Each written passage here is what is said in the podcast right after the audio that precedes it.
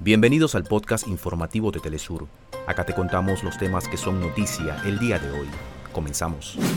Nueva arremetida del ocupante israelí deja más de 100 gazatíes asesinados y cientos heridos, en ambos casos mayormente mujeres y niños, mientras hospitales advierten consecuencias irreversibles del apagón que sufrirá la red entera.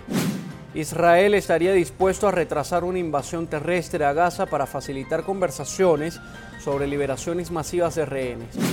Estados Unidos, que aún no reconoce de manera formal los ataques contra sus bases en Oriente Medio, acusa a Irán de facilitar las agresiones de manera activa.